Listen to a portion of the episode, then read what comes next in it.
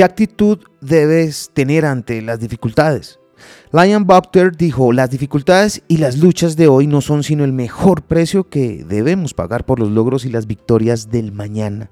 Lou Holtz reflexionó, la adversidad es otra manera de medir la grandeza de los individuos. Yo nunca tuve una crisis que no me hizo más fuerte.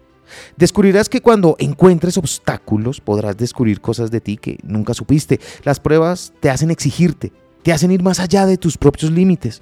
Martin Luther King dijo, la última medida del hombre es no donde se encuentra en momentos de comodidad y conveniencia, sino donde se encuentra en momentos de desafíos y controversia.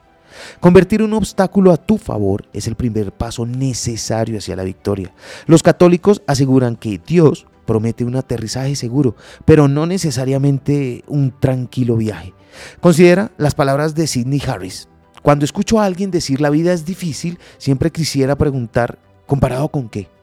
Recuerda siempre estas palabras. La solución más sencilla es simplemente enfrentar tus problemas. No puedes correr lo suficientemente rápido o lejos como para alejarte de ellos por siempre. Y un problema no resuelto siempre te alcanza.